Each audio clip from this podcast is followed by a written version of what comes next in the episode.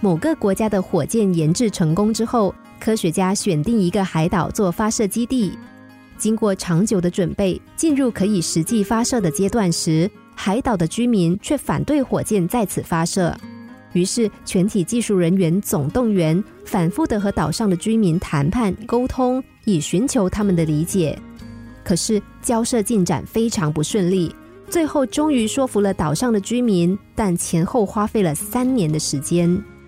后来，大家重新检讨这件事情的时候，发现火箭的发射并不是非这个海岛不行。当时如果把火箭运到别的地方，那么三年前早就发射完成了。可是当时所有人都执着于说服岛民，所以才连换个地方这么简单的方法都没有想到。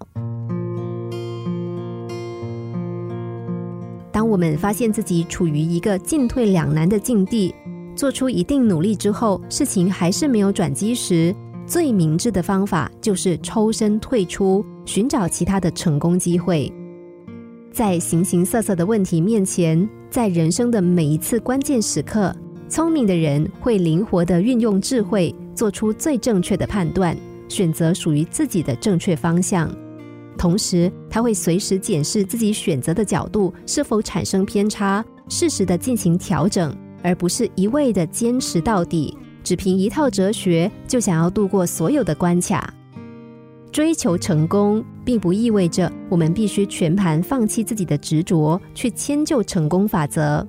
但如果能够适时的在意念和方法上面做灵活的修正，我们将离成功越来越近。心灵小故事，星期一至五晚上九点四十分首播，十一点四十分重播。重温 Podcast，上网 U F M 一零零三 t S G。